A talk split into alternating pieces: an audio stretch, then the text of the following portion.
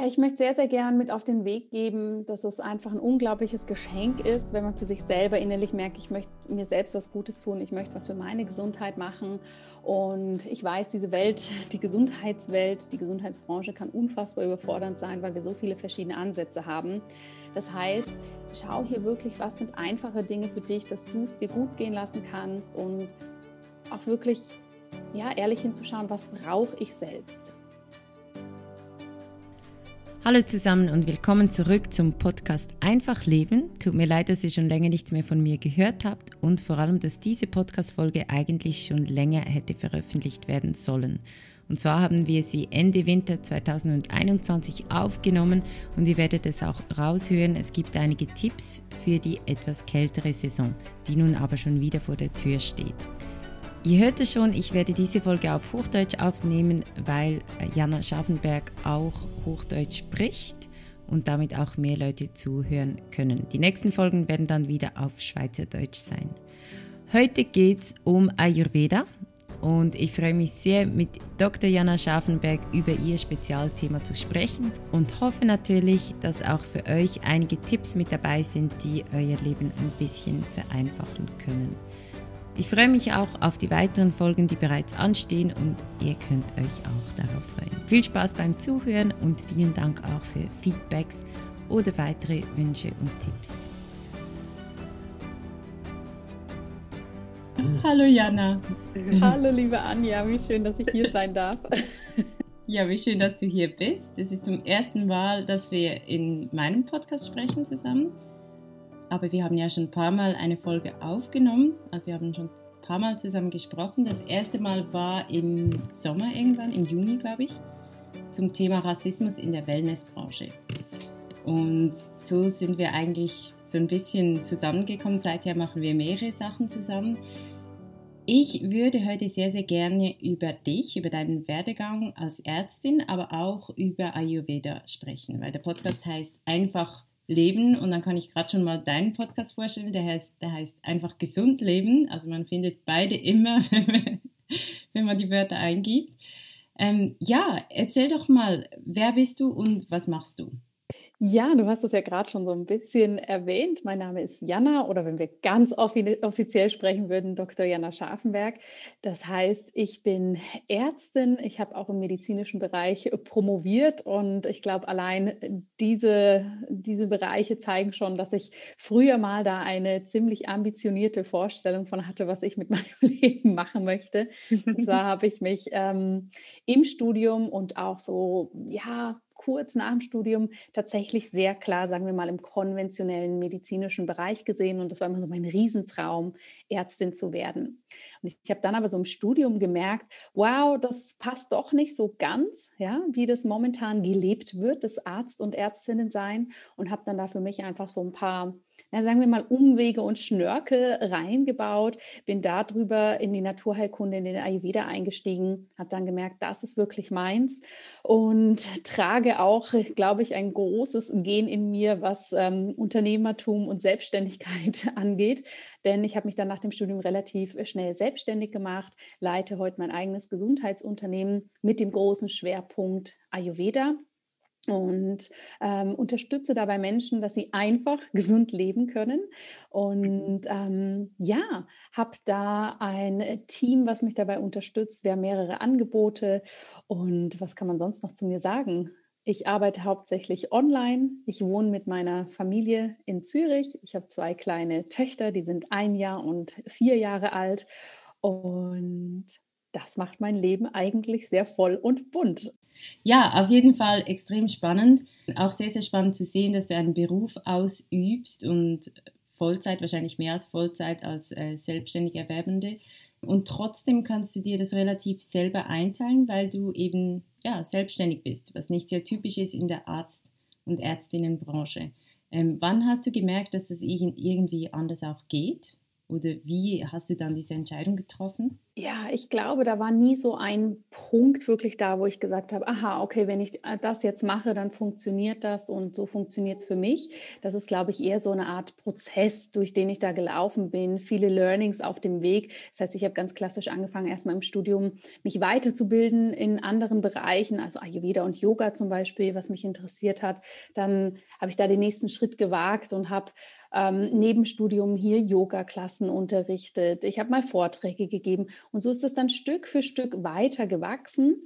Aber ich glaube schon so Punkte, die da ganz wichtig auf meinem Weg waren, als ich gemerkt habe, nach dem Studium habe ich zu 50 Prozent in einer Praxis gearbeitet, was mir auch immer sehr, sehr viel Spaß gemacht hat. Aber die anderen 50 Prozent meiner Zeit habe ich dafür genutzt, um eben meine Selbstständigkeit aufzubauen. Mhm. Und irgendwann ist beides so intensiv geworden und vor allem natürlich die Selbstständigkeit, dass ich gesagt habe, jetzt muss ich mich einfach entscheiden, in welche Richtung geht's. Habe mir dann noch mal ein paar Monate genommen, die auch sehr, sehr intensiv waren, weil ich einfach in beiden Bereichen sehr äh, viel gearbeitet habe und mhm. habe dann festgestellt, okay, es scheint mit der Selbstständigkeit zu funktionieren. Es äh, funktioniert monetär, es funktioniert aber auch für mich inhaltlich und auch so, wie ich mir das vorstelle jetzt wage ich den Sprung und gehe komplett in die Selbstständigkeit. Also das habe ich schon für mich so ein bisschen gebraucht, diese Feedback-Schleifen, sage ich mal, vom Leben. Ja, ich wäre jetzt nie die Person gewesen, die ohne so ein bisschen finanzielles, ähm, äh, ja, so einen kleinen finanziellen Puffer da einfach in eine Selbstständigkeit gegangen wäre und komme, was wolle, das auszuprobieren. Und ich glaube, so ging das auch weiter auf dem Weg. Ja, jedes Mal, wenn ich gemerkt habe, es funktioniert was, war da natürlich davor immer ein sehr, sehr langer Bereich, wo ich mich ausprobiert habe, vielleicht auch mal gegen die Wand gelaufen bin letztendlich, mhm. Dinge ja, habe scheitern lassen oder gescheitert bin. Und ich habe das nie als negativ empfunden, sondern es war immer eher so, was mache ich denn jetzt daraus? Was habe ich daraus gelernt? Und so habe ich das Gefühl, verfeinert sich natürlich immer alles ein bisschen mehr, dass man seins mhm. findet. Aber man muss dann natürlich realistisch sein. Die nächste Herausforderung wartet dann mit Sicherheit irgendwo um die nächste Ecke. Und ich habe einfach für mich gelernt, das anzunehmen. Das gehört einfach ganz normal dazu. Ja, es ist nicht mhm. so, wenn wir einmal irgendwo verstanden haben, wie das für uns funktioniert, dass wir dann als Selbstständige für immer das sozusagen mhm. so in diesem Status quo sind, sondern es kommt einfach mal was Neues. Aber das macht es natürlich auch extrem spannend und abwechslungsreich. Mhm. Und heute bist du zweifache Mutter, du hast schon gesagt, arbeitest sehr, sehr viel. Und im Gegensatz zu ganz, ganz vielen Selbstständigen, gerade auch in der Wellness- oder in der Gesundheitsbranche, ähm, war die Krise für dich zwar deutlich spürbar, aber im Business, also mit deinem Geschäft, hat es eigentlich gut funktioniert. Also du hast das letzte Jahr sehr, sehr gut überstanden. Liegt es auch daran, dass du erkannt hast, dass online so ein bisschen die Zukunft ist? Das ist eine sehr spannende Frage, denn ich arbeite schon jahrelang online und das ist damals aus einem ganz anderen Grund heraus entstanden. Ja, also ich glaube, als ich gestartet habe mit meiner Arbeit online, meine Familie hat sich, glaube ich, immer totgelacht, weil ich war, glaube ich, diejenige, die bis Anfang 20 noch nicht wusste, wie man online Geld überweist von der Bank, sondern immer zum Automaten gegangen bin und den Computer gerade so an und aus machen konnte. Ich hatte auch wahnsinnig spät erst ein Handy und ach, Facebook wusste ich ganz lange nicht, was das ist. Das heißt, ich bin da so reingewachsen mehr aus dem heraus, dass ich schon im Studium eine ähm, Fernbeziehung geführt habe. Mein Partner hat in Zürich gewohnt, ich habe in Deutschland mhm. studiert und da natürlich einfach ein größeres Netzwerk dann aufgebaut habe mit sozusagen verschiedenen Standorten, wo meine Yoga-Schülerinnen und Schüler sind, wo, wo Optionen sind, wo ich Vorträge halten kann. Und dann habe ich einfach irgendwann angefangen, da zu überlegen, wie kann ich das besser zusammenbringen. Weil wenn ich meinen Mann, meinen jetzigen Mann eh schon so wenig sehe, dann möchte ich dann in der Zeit nicht, aber auch noch am Wochenende die ganze Zeit im Yoga-Studio unterrichten. Und natürlich kamen auch immer mehr Leute, die gefragt haben, Mensch, wann kommst du mal wieder nach Düsseldorf oder wann kommst du mal wieder mhm. nach München, wann kommst du wieder nach Zürich? Und da bin ich dann irgendwie einfach so reingestartet, dass ich gesagt habe, ich könnte das doch auch ne, in einem Webinar anbieten, dann könnt ihr euch reinschalten. Wir müssen jetzt nicht für die theoretischen Aspekte hier in einem Raum sitzen und dann das gemeinsame Yoga praktizieren oder den Austausch können wir dann so gestalten. Das heißt, ich bin eigentlich schon sehr lange in dieser Welt unterwegs. Und mhm. als dann das letzte Jahr kam, war das in zweierlei Hinsicht sehr, sehr spannend, denn meine zweite Tochter ist im Februar auf die Welt gekommen. Und ich dachte irgendwie so, super, jetzt hast du für dich hier dein Unternehmen eigentlich ganz solide aufgebaut. Jetzt machst du mal eine richtige Pause und gönnst dir so ein paar Babymonate, weil das habe ich mit meiner ersten Tochter überhaupt nicht gemacht, weil als ich da mhm. schwanger war, sind mein Mann und ich beide gerade kurz vorher in die Selbstständigkeit gestartet. Mhm. Super. Zeitpunkt. Und das war natürlich dementsprechend intensiv. Und das wollte ich dieses Mal anders machen. Mhm. Und meine Tochter ist Ende Februar auf die Welt gekommen und drei Wochen später ist die Welt in den Lockdown gegangen. Oder zumindest wir in Europa sind dann auch in den Lockdown gegangen. Und dann hatte ich erst noch das Gefühl, wow, das macht ja überhaupt nichts für mich aus, denn ich habe das ja eh anders geplant. Aber natürlich hat man ja dann ein Team und auch Kundinnen und Kunden und dieser ganze Lockdown, gerade der erste, hat ja mit uns allen natürlich was gemacht, weil es so neu mhm. war. Und ich habe dann einfach gemerkt, das war erstmal emotional sehr herausfordernd für mich, weil ich einfach stark miterlebt habe, wie bei meinen Kundinnen und Kunden vor allem es einfach sehr, sehr schnell existenziell wurde, sehr viele Ängste und Unsicherheiten da waren. Die habe ich jetzt initial nicht so für mich gespürt, weil ich eh damit gerechnet habe, dass die nächsten drei bis vier Monate, ähm, sagen wir mal, jetzt nicht so viel Geld reinkommt, wenn überhaupt. Aber es hat mir natürlich dann doch auch ein bisschen Unruhe bereitet, weil ich dachte, was kommt denn dann danach? Und mhm. dementsprechend sind dann mein Team und ich eigentlich relativ schnell wieder in die Aktion gegangen, haben gesagt, okay, wir müssen wirklich schauen, was brauchen die Leute, wie können wir hier unterstützen, haben die Programme, die wir eigentlich im Herbst lancieren wollten, im Frühjahr lanciert und dann ist tatsächlich ziemlich viel im positiven Sinne explodiert. Die Nachfrage war plötzlich riesig. Viel mehr Menschen mhm. konnten sich plötzlich vorstellen, online was für ihre Gesundheit zu tun, für die das vorher vielleicht einfach gar nicht denkbar war ja, oder vielleicht auch nicht notwendig, je nachdem, wie man das jetzt sehen möchte. Und da hatten wir auf einmal unfassbar viel Arbeit, was natürlich unternehmerisch gesehen ein sehr spannendes Jahr war, aber natürlich privat auch sehr herausfordernd, ne? weil ich hatte mhm. das so für mich nicht geplant, konnte dann aber ziemlich schnell umswitchen und sagen, wer hat hier privat eigentlich schon so ein Jahr geplant? Ja, also wir sind ja alle mit ganz anderen Vorstellungen in das 2020 gegangen und man muss aber auch sagen, hinzu kam auch noch, dass mein Mann, der ist Physiotherapeut, der hat hier in Zürich seine eigene Praxis. Der hätte zwar nicht unbedingt seine Praxis zu haben müssen, wir haben aber dann relativ schnell für uns gesagt, gut, wir wollen jetzt nicht in den Modus kommen, dass zwei Selbstständige jetzt hier die ganze Zeit arbeiten, sondern dann bin ich sozusagen wieder mehr in die Arbeit reingestartet und er war dafür mehr zu Hause, was wir jetzt momentan nach wie vor so leben was für uns momentan auch sehr gut funktioniert, weil wir gesagt haben, das machen wir einfach nicht nochmal. Ja, dass wir beide, mhm. sagen wir mal, ein bisschen am Limit arbeiten oder zumindest sehr intensiv und dann auch noch ein adäquates Familienleben dazu. Das hätte für uns mit dem Tempo nicht funktioniert. Mhm. Mhm. Und also du sagst ja, du hast auch etwas angeboten, also dein Angebot ähm, geht ganz klar um Gesundheit. Das war auch etwas, das viele Menschen letztes Jahr unbedingt gebraucht haben oder brauchten. Ähm, du bist aber, kommst ja eigentlich aus der Ärztinnenbranche hier in Europa, hast dich aber auch auf Ayurveda fokussiert. Was ist da der Zusammenhang oder wie kriegst du das zusammen, dass du das eben nun ganzheitliche Gesundheit nennen kannst? Ja.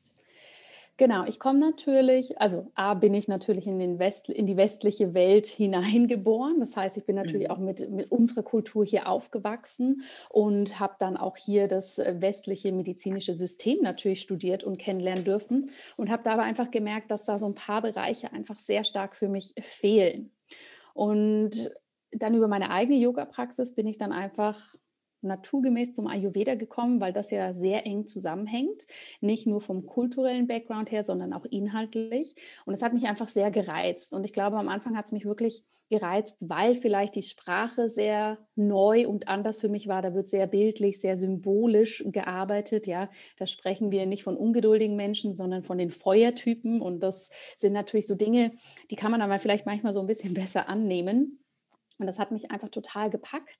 Und dann habe ich das zusätzlich studiert. Und im Studium war ich dann tatsächlich erstmal so, dass ich ja sehr stark in diese Qualität reingegangen bin, zu sagen, ach, unsere Schulmedizin, nee, die geht gar nicht für mich, die kann überhaupt nichts, die ist schlecht sozusagen. Und jetzt zählt für mich nur noch der Ayurveda und habe den dann auch eine Zeit lang für mich relativ strikt gelebt. Ja, relativ streng nach dem, wie es so in den alten Schriften festgehalten ist. Und bin dann aber natürlich irgendwann an den Punkt gekommen, dass ich gemerkt habe, so ganz funktioniert das nicht. Aber es einfach dann doch ein ganz anderer Kulturkreis ist, wo wir uns befinden. Ja, kann man mal ein Beispiel nennen. Der Ayurveda empfiehlt zum Beispiel, dass wir dreimal täglich warm essen. Und die dürfen wir nicht äh, ver vergessen, das kommt ja auch aus einer gesellschaftlichen Struktur, wo das warme und frische Essen familiär, äh, gesellschaftlich, sozial ganz, ganz anders integriert ist als bei uns. Ja, wer schon mal in Indien reisen war, sieht ja, wie einfach es ist, dort überall frisches, warmes Essen zu bekommen und wie natürlich auch die familiären Strukturen aufgestellt sind, dass hier auch wirklich man eigentlich da immer sehr, sehr gut an so eine, ähm, sage ich mal, ähm, Versorgung angebunden ist. Und das funktioniert mhm. hier zum Beispiel einfach nicht. Also das sind so diese ganz praktischen Dinge. Da kann man natürlich noch in ganz andere Bereiche gehen. Auch die Heilpflanzen. Ja, die Heilpflanzen, die wir im Ayurveda kennen, die sind toll, aber die sind teilweise natürlich sehr exotisch. Und wenn man da dann den Faden weiterspinnt, dann stellen sich natürlich ganz viele Fragen. Wie wird es wo mhm. angebaut? Müssen wir Dinge von so weit äh, nach, zu uns holen? Ja? Brauchen wir hier lange Transportwege und so weiter und so fort? Funktioniert das für uns überhaupt hier? Und da über all diese Überlegungen, die natürlich nicht alle plötzlich von heute auf morgen da waren, sondern es war natürlich auch ein Riesenprozess, das zu reflektieren, sich zu informieren, zu entscheiden, was ist für mich wichtig, was ist da auch meine Wahrheit dabei, habe ich dann irgendwann festgestellt, dass hier einfach so ein pragmatischer Weg ganz wichtig ist für mich, dass wir das, was wir hier mhm. haben, sowohl in der Schulmedizin, aber natürlich auch in der europäischen Naturheilkunde, die ja auch sehr, sehr kraftvoll ist, das als Grundlage zu nehmen und den Ayurveda hier mit reinzubringen, von den Grundprinzipien, hm, von den Behandlungen auch teilweise, aber so, dass es zum einen für Europäerinnen und Europäer gut funktioniert und zum anderen natürlich auch einfach diese Aspekte, die ich gerade angesprochen habe, berücksichtigt. Ne? Dass wir schauen, mhm. wie können wir dann vielleicht heimische Heilpflanzen nehmen? Was macht für uns Sinn, dass wir sozusagen ja das einfach für uns anpassen, aber auf der anderen Seite auch respektieren, was funktioniert hier einfach nicht und was hat einfach woanders seinen Stellenwert. Und seitdem ich das so für mich sehe und auch immer hinterfrage, was passt hier, nicht nur für mich, sondern vor allem natürlich auch für meine Kundinnen und Kunden, funktioniert das sehr gut und ich würde es als einen sehr westlichen Ayurveda-Stil bezeichnen. Mhm. Und wie ist jetzt das, wenn du, also wir sprechen schon von Ayurveda, was bedeutet das überhaupt für jetzt Zuhörerinnen und Zuhörer, die gar nicht wissen, von was du hier sprichst? Ayurveda ist äh, letztendlich das Wort, es setzt sich aus zwei Worten zusammen, aus der Sanskrit-Sprache, das heißt, sagen wir mal aus der alten indischen Sprache, nennen wir es mal so ganz leicht.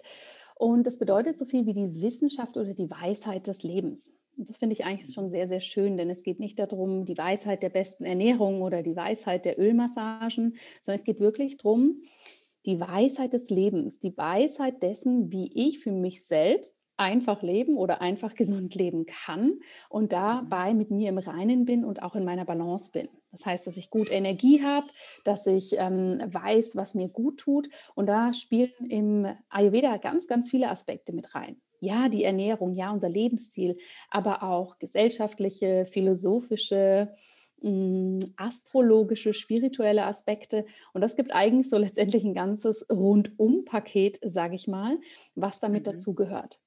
Bei uns in der westlichen Welt hat sich vor allem natürlich so der medizinisch-präventive Teil durchgesetzt. Das ist wahrscheinlich auch das, was wir am meisten kennen. Die Ernährung, ähm, vielleicht noch die Reinigungsverfahren. Ja, hier ist das Stichwort Panchakarma-Kur, also so die große Reinigungskur im Ayurveda ist was, was viele Leute hier noch kennen. Aber ich denke, so die meisten anderen Bereiche sind hier gar nicht so bekannt, wie sie mhm. ja, im indischen Raum ganz automatisch mit in den Alltag einfließen. Mhm. Also gerade wenn wir jetzt vielleicht von dieser präventiven Struktur sprechen oder von diesem Aspekt der Vorbeugung, äh, was kann man denn hier, ich sage jetzt mal konkret, also ich weiß, es ist eine ganze Wissenschaft für sich, aber wir haben nicht so viel Zeit, um hier alles anzusprechen. Aber ganz konkret, was machst du jetzt im Winter so tagsüber, das mit Ayurveda zu tun hat? Ja, ich glaube, das ist eigentlich ganz gut, wie du die Frage formuliert hast. Ne? Du hast gerade gesagt, wir haben hier nicht so viel Zeit und letztendlich, wenn wir unser Leben anschauen, nehmen wir uns ja meistens auch nicht so viel Zeit, um da jetzt erstmal extrem tief in eine Philosophie einzusteigen, das alles zu lernen, um es dann für uns umzusetzen. Und genauso sehe ich es wirklich mit dem Ayurveda auch, dass dürfen wirklich tägliche Kleinigkeiten sein, die ich aber dafür relativ kontinuierlich umsetze, als dass wir sagen, jetzt bastel ich mir hier mal ein spannendes Konstrukt, was aber für mich super kompliziert ist und viel Energie braucht. Deshalb sind wirklich so die kleinen Routinen letztendlich das Gold im Ayurveda. Ja, das ist das, was äh, wir brauchen und was uns auch langfristig gesund hält. Das heißt, erstmal ganz allgemein ist es, glaube ich, der wichtigste erste Schritt, dass wir wieder lernen, ein bisschen mehr auf uns zu hören, auf unsere Bedürfnisse. Denn das geht natürlich in so einem schnellen Alltag super schnell unter. Ja, wenn wir durch den Alltag rasen und mit wahnsinnig vielen Dingen beschäftigt sind und am Telefon kleben und so weiter, dass wir so ein bisschen, sagen wir mal, die innere Verbindung verloren haben, dass wir das gar nicht mehr so mhm. hören, was der Körper eigentlich sagt und was der Geist uns eigentlich auch immer mitteilen möchte. Na, ich brauche eine Pause, ich bin müde, ich habe Durst und so weiter.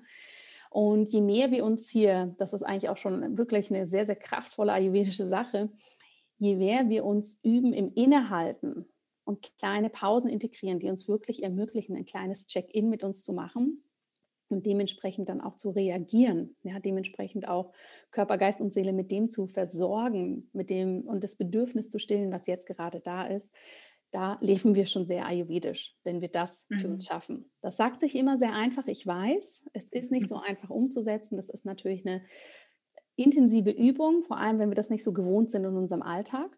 Hm, aber das ist machbar.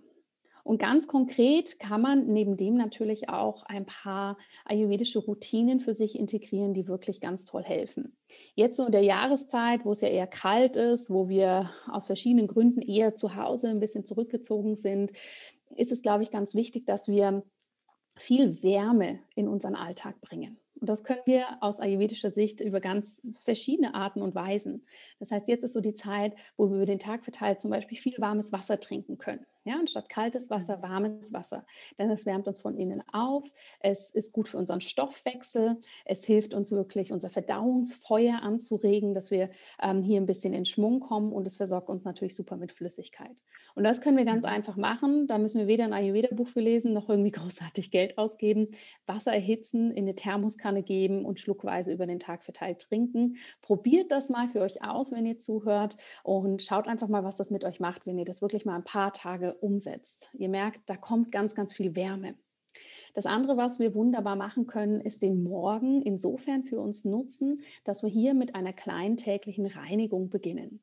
Was bedeutet das konkret? Im Ayurveda ähm, gehen wir davon aus, dass in der Nacht sehr, sehr viele Stoffwechselvorgänge passieren. Unser Körper regeneriert, der räumt so ein bisschen auf, ja. Ähm, und das merken wir am nächsten Morgen, vor allem daran, dass wir vielleicht einen schlechten Geschmack im Mund haben. Also es ist nichts Schlimmes, das zeigt einfach, dass unser Stoffwechsel funktioniert hat. Und der Ayurveda geht einfach davon aus, dass die Mundhöhle sozusagen schon zum Magen-Darm-Trakt gehört und dass so das der obere Bereich ist, wo auch ausgeschieden wird. Ja, den unteren Bereich, das ist uns allen bekannt, dass wir aufs WC gehen und Stuhlgang lassen, aber nach oben hin wird eigentlich auch ausgeschieden. Wir neigen aber dazu, gleich mit dem ersten Kaffee am Morgen das sozusagen alles wieder nach unten mhm. zu befördern, anstatt es zu reinigen. Ja? Also wie kann diese Reinigung aussehen? Du kannst zum Beispiel morgens einfach mit einem Zungenschaber deine Zunge reinigen. Das ist ähm, so ein, was ist das für eine Form? So ein U-förmiges mhm. ähm, Metall, was du nimmst, um sanft deine Zunge abzuschaben. Da nimmst du den Belag weg, da machst du schon mal ganz viel für dich und deine Gesundheit. Das Ölziehen ist ein anderer Klassiker. Dafür nimmst du zum Beispiel ein Sesamöl, wenn es vom Geschmack zu intensiv ist, auch gerne ein Kokosöl oder kann auch ein Olivenöl nehmen, spielt gar nicht so eine Rolle. Nimmst du mal einen ähm, Teelöffel in den Mund und ziehst es dann wirklich so ein paar Minuten im Mund hin und her. Ja, also wirklich so zwischen den Zähnen durchziehen. Das macht man im Ayurveda klassischerweise so fünf Minuten. Ja, und du kannst dabei schon dein Wasser aufsetzen oder duschen oder was auch immer du gerne sonst morgens noch machst und reinigst so eben deine Mundhöhle. Denn äh, wir neigen ja dazu, nur die Zähne zu putzen. Das ist schon mal gut. Aber so diese ganze Mundschleimhaut und der ganze Zungenkörper wird da ja nicht wirklich gereinigt.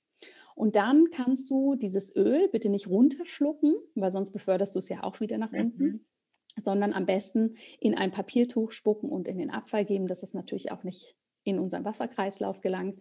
Ja, und dann hast du schon ganz, ganz viel für dich getan. Du hast sanft entgiftet. Auch das ist sehr einfach umsetzbar, kostet nicht viel Geld.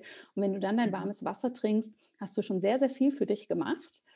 Weitere Tipps können sein, morgens auch warm zu frühstücken, also zum Beispiel Porridge zu essen, geht in die gleiche Richtung wie das warme Wasser. Und ähm, wenn es um die Ernährung geht, wirklich darauf achten, dass du Pausen zwischen deinen Mahlzeiten lässt. Mittags vielleicht die größte Portion ist, weil über den Tag verteilt brauchen wir die meiste Energie. Abends dann lieber noch was Leichtes essen. Ja, und dann deine kleinen Check-ins am Tag machst, um mal zu schauen, wie geht es dir eigentlich. Und wer das jeden Tag für sich umsetzt, da garantiere ich dir, praktiziert weitaus mehr Ayurveda, als wenn wir sagen, okay, jetzt analysiere ich mal meinen Typ und dann mache ich das und hole mir dieses Kraut noch und jenes super und, und, und, und. so unglamourös ist es eigentlich in der ayurvedischen Welt. genau, und wer dann aber trotzdem noch mehr machen möchte oder noch mehr Tipps haben möchte, der kann dir auf jeden Fall auch folgen. Also gerade auf Instagram hast du sehr, sehr viele Tipps immer mal wieder. Ähm, auch auf deiner Webseite bekommt man sehr viel mit und vor allem natürlich im Podcast. Also dort sprichst du ja auch immer wieder mit ganz vielen spannenden Menschen, die dann noch vertieft auf die einzelnen Themen eingehen. Ich verlinke das auf jeden Fall alles unten in den Show Notes. Und jetzt hast du gesagt, es ist zwar etwas der glamouröse Teil des Ayurveda, auch der Teil, der wahrscheinlich viele interessiert. Wie sieht denn das aus mit diesen Doshas? Also wir haben ja im Ayurveda diese Doshas und ich zum Beispiel bin ein ganz, ganz klarer Vata-Typ, egal wel welchen Test ich mache. Es, es kommt, immer, kommt, immer, wieder so heraus. Das überrascht ähm. mich gar nicht, liebe Anja. Vielleicht kannst du gerade mal mit diesem Typ anfangen oder zuerst mal sagen, was sind denn diese Doshas und ja, was gibt es denn da für Typen? Ja, sehr, sehr gerne.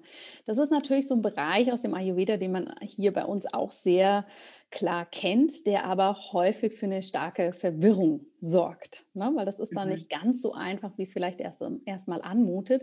Aber trotzdem kann man da auch mit so ein paar Grundkenntnissen ziemlich viel für sich rausziehen.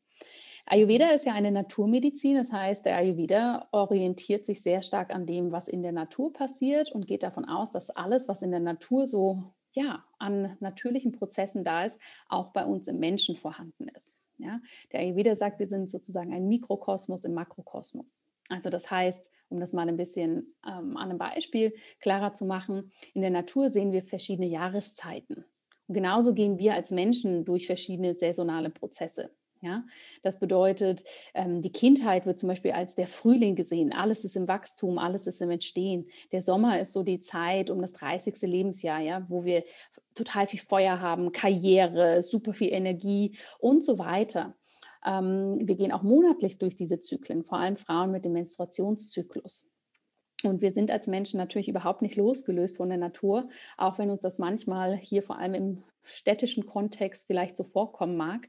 Aber wir reagieren ja ganz fein und ganz klar auf das, was in der Natur passiert. Na, nicht umsonst fühlen wir uns im Winter anders, wollen uns intuitiv anders ernähren, wollen vielleicht mehr schlafen, als wir das im Sommer machen. Ja? Und es zeigt einfach, wie klar wir mit der Natur verbunden sind. Und der Ayurveda geht davon aus, dass wir in der Natur drei Doshas oder biologische Regelkräfte können wir das auch nennen, Bioenergien vorhanden sind, die sozusagen das alles ähm, ja, im Gleichgewicht halten und auch ermöglichen. Das heißt, wir haben die drei Energien Vata, Pitta und Kapha. Vata ist so das sehr luftige, das dynamische Prinzip in unserem Leben, in der Natur. Das heißt, in der Natur sehen wir das zum Beispiel als einen heftigen Herbststurm ne, oder als alles, was sich bewegt. In uns kann das sein, alles, was sich in uns bewegt. Also wenn wir kreativ sind zum Beispiel, aber auch die Nervenimpulse, die ja ständig durch unseren Körper gehen. Dann haben wir Pitta, die feurige Energie. Die sehen wir natürlich in der Natur ganz klar mit der Sonne, mit der Wärme, ja, mit dem Tageslicht. In uns ist das Feuer bei jedem Stoffwechselprozess da. Ja, wir haben das als transformatives Prinzip in unserem Leben.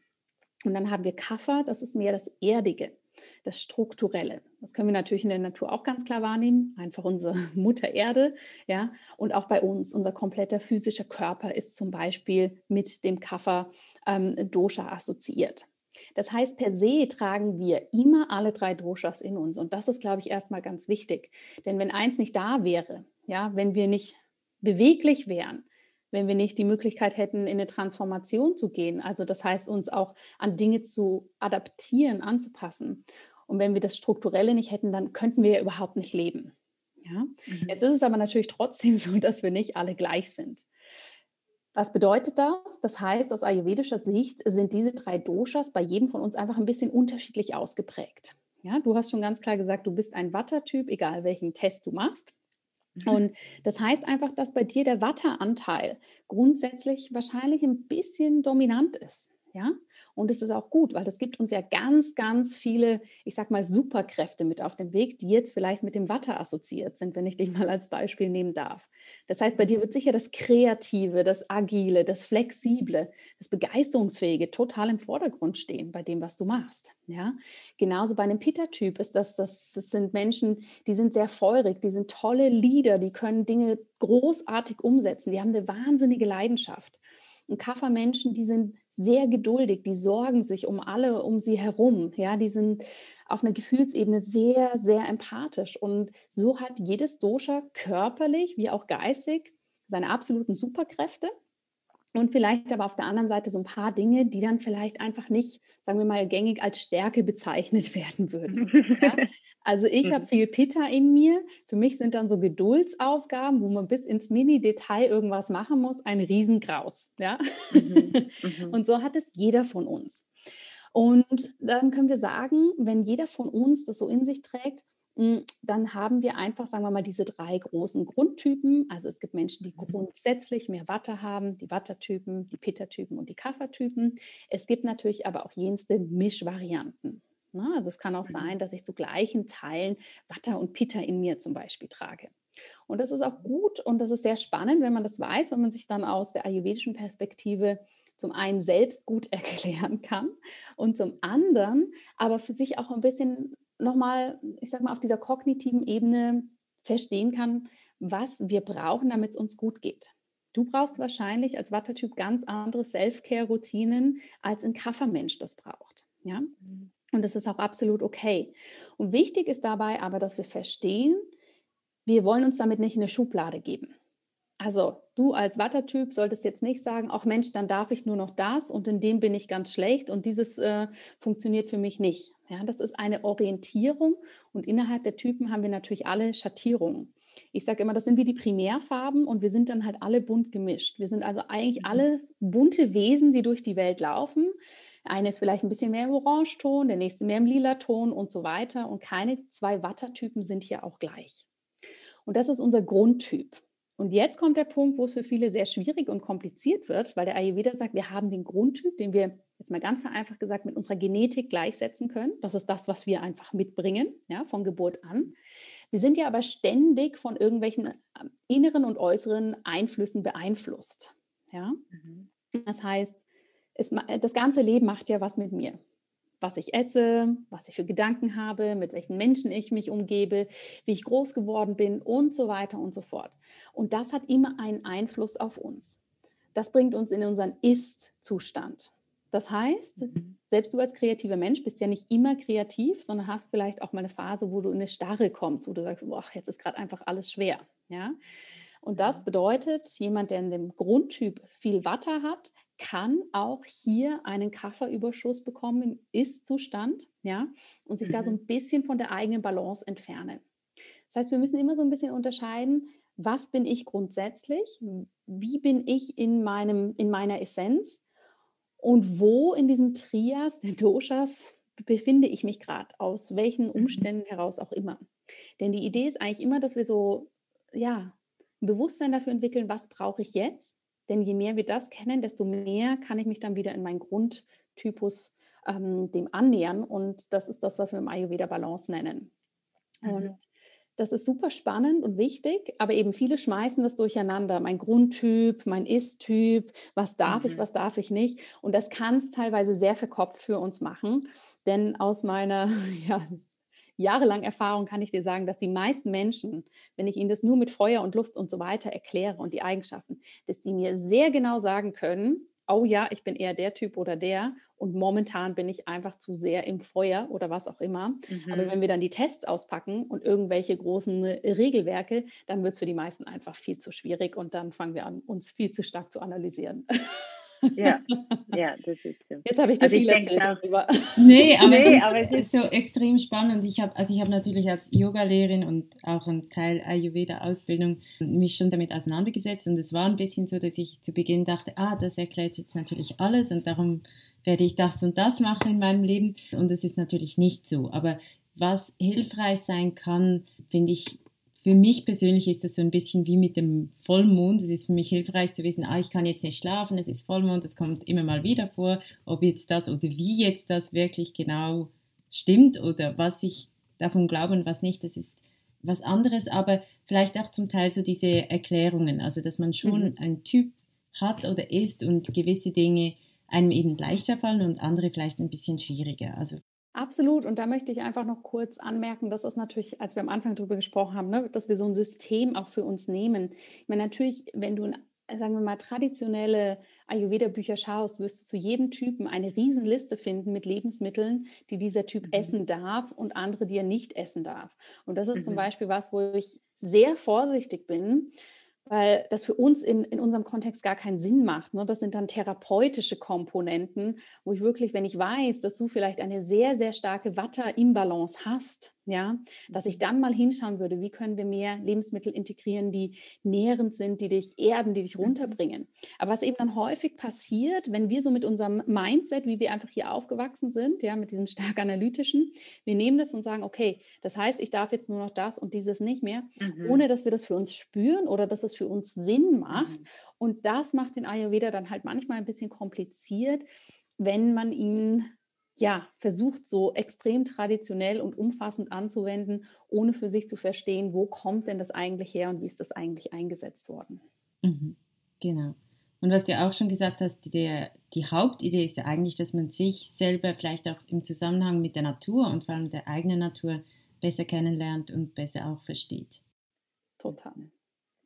Ja, ich weiß, du musst los. Ich muss auch los. Ist schade, weil wir können hier noch ganz, ganz lange darüber diskutieren. ja, wenn wir es mal schaffen, uns zu hören, geil, das nächste Mal planen wir einfach mehr Zeit. ja, auf jeden Fall. Aber es gibt ja ganz, ganz viele Links, ganz viele Dinge, die man weiter hören kann, wenn man möchte zum Thema. Ähm, gibt es noch was, das, was du unseren Zuhörerinnen und Zuhörern gerne mit auf den Weg geben würdest? Ja, ich möchte sehr, sehr gern mit auf den Weg geben, dass es einfach ein unglaubliches Geschenk ist, wenn man für sich selber innerlich merkt, ich möchte mir selbst was Gutes tun, ich möchte was für meine Gesundheit machen. Und ich weiß, diese Welt, die Gesundheitswelt, die Gesundheitsbranche kann unfassbar überfordernd sein, weil wir so viele verschiedene Ansätze haben. Das heißt, schau hier wirklich, was sind einfache Dinge für dich, dass du es dir gut gehen lassen kannst und auch wirklich ja, ehrlich hinzuschauen, was brauche ich selbst. Ja, wir haben da so einen Riesenanteil an Selbstoptimierung mittlerweile in, in, der Gesundheitsbranche. Und das ist einfach sehr, sehr schade, denn das ist ja gar nicht das, was uns gesund macht oder gesund hält. Deshalb ja, möchte ich dir einfach äh, raten, schau hin, was für dich passt und wie gesagt, nicht mit den großen, glamourösen Dingen gehen, sondern mit den ganz banalen Dingen, die du dafür aber jeden Tag umsetzen kannst und die dir hoffentlich viel Leichtigkeit geben. Ganz ein schönes Schlusswort. Vielen lieben Dank, Jana, und ähm, ich hoffe, dass wir noch viel, viel mehr von dir hören und lernen und ich wünsche dir für dieses Jahr auf jeden Fall alles Gute. Danke, liebe Anja, danke, dass ich hier sein dürfte und ich freue mich, wenn wir das nächste Mal dann ganz, ganz lange reden. Unbedingt. Ciao, ciao. Ciao.